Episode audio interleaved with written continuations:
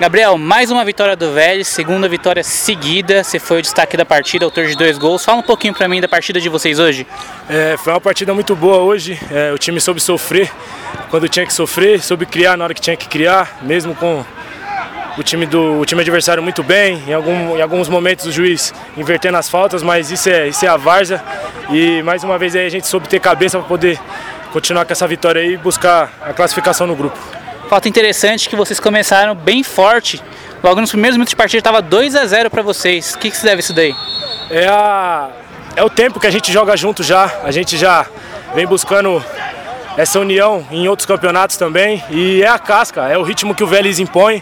Não interessa o adversário, a gente sempre vai marcar em cima, a gente sempre vai agredir os caras na bola. E é isso é, isso é o Vélez. Não, não, interessa a adversidade, não interessa o time, não interessa o placar.